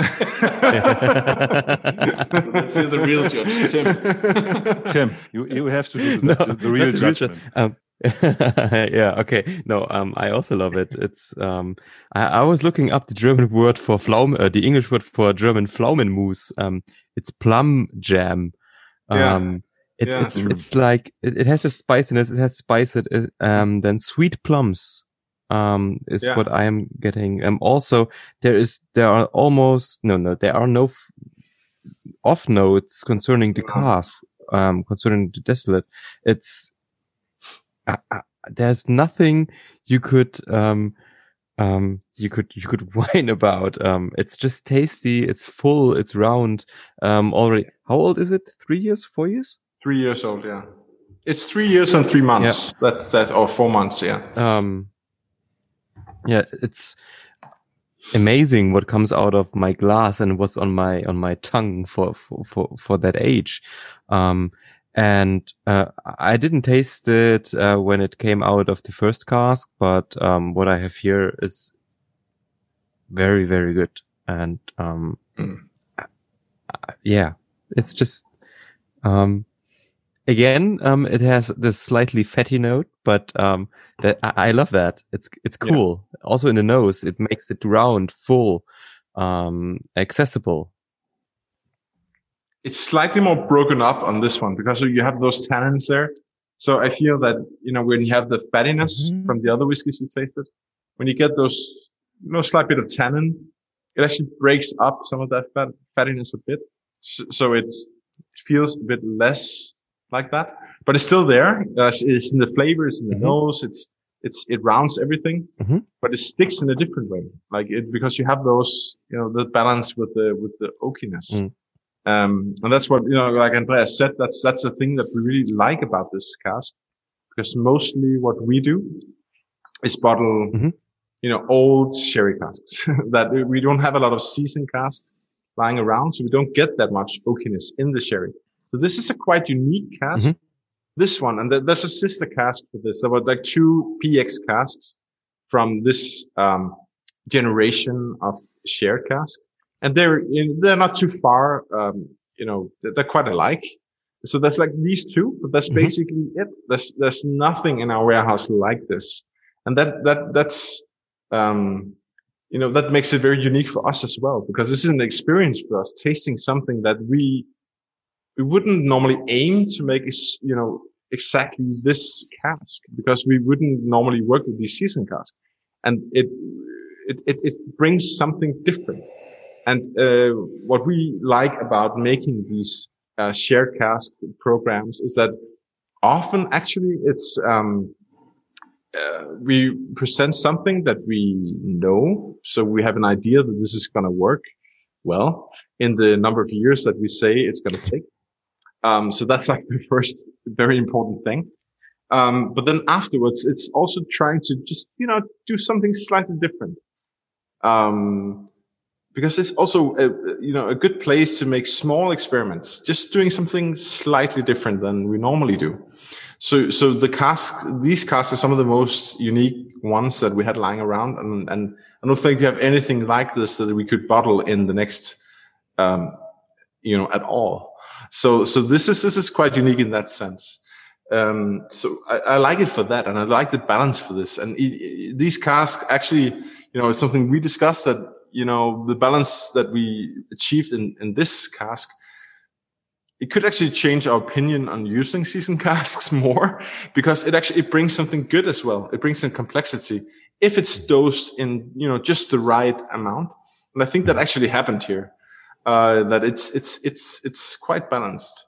So it's it's something that's that's um, you know for us that makes sense as whiskey makers as well.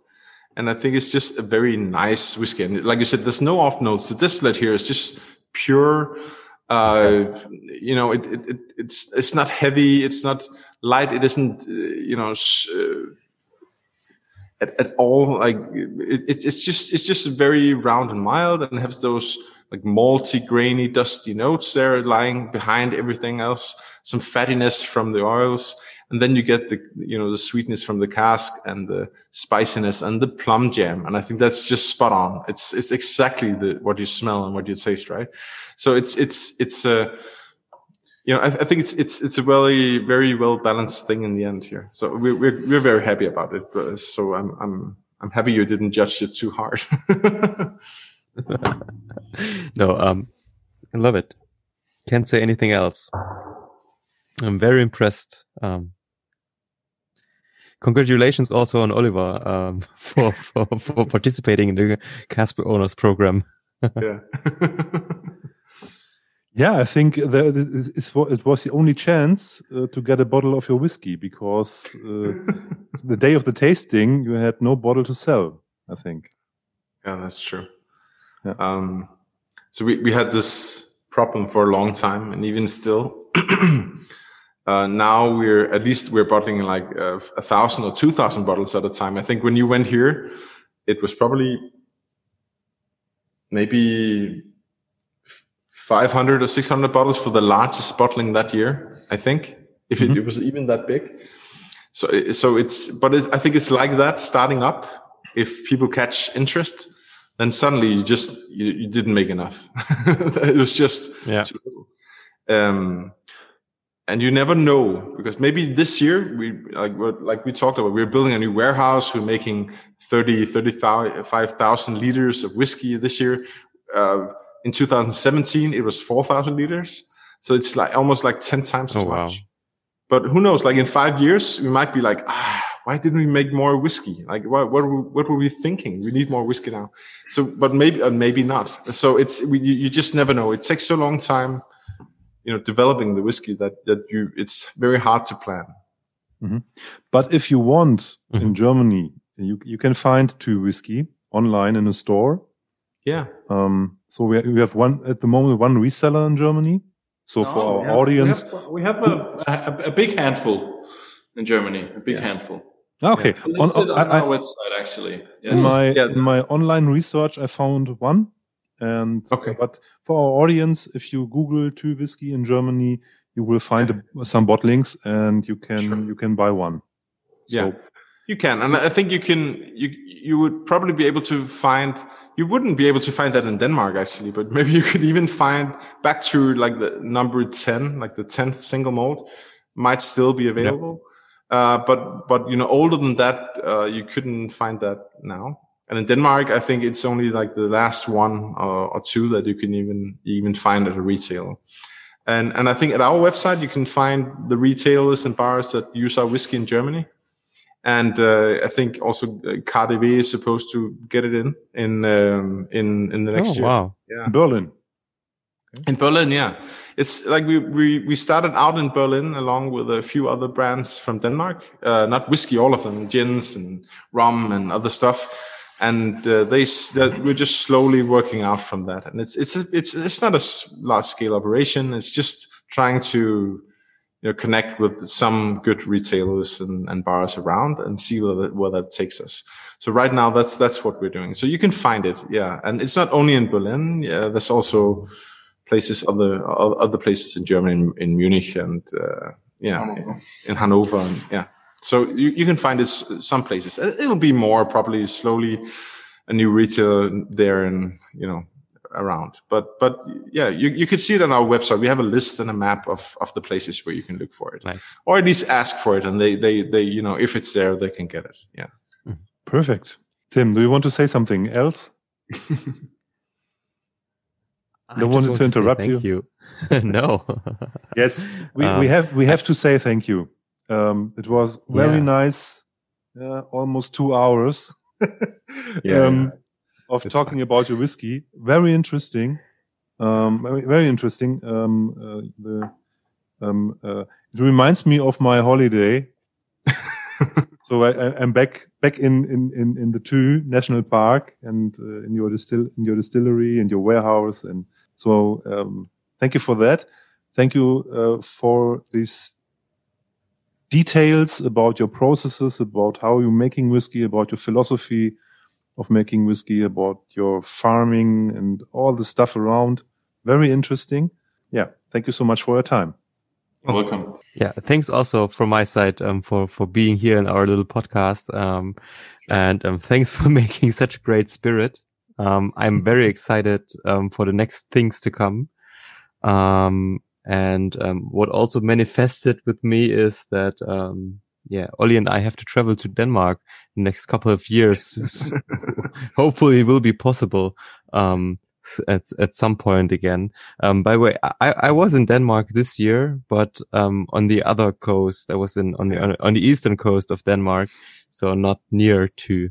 But um, You're you're welcome. nice. You're always welcome. Yeah. yeah. Andreas Jakob, thank you so much. Welcome. No, I hope uh, I, you know, it's, it's for us, it's, um, you know, do a good podcast out of this if possible. And, and, uh, we just enjoy talking to, uh, to you and, and, uh, getting some, you know, some feedback and impressions from around. It's, it's always, you know, when we're in the small bubble at the west coast of Denmark, you can always, um, turn blind into what you're actually doing if you're not trying to get some perspective out there. So, uh, so we always use any conversation with anyone from abroad to, to get some feedback on, on, on that as well. Um, so thanks for that. Yeah. no, thank you. Uh, also, again, um, also al- always uh, great to see um, that that uh, there are people outside of Scotland making great whiskey. So Yeah. keep it up, please. Yeah, keep it up. Well, we're, we're stuck with this, so we, we can't we can't stop now. Okay, guys. Have a nice evening. Thanks for the talk. Thanks. Bye. Bye bye. bye bye.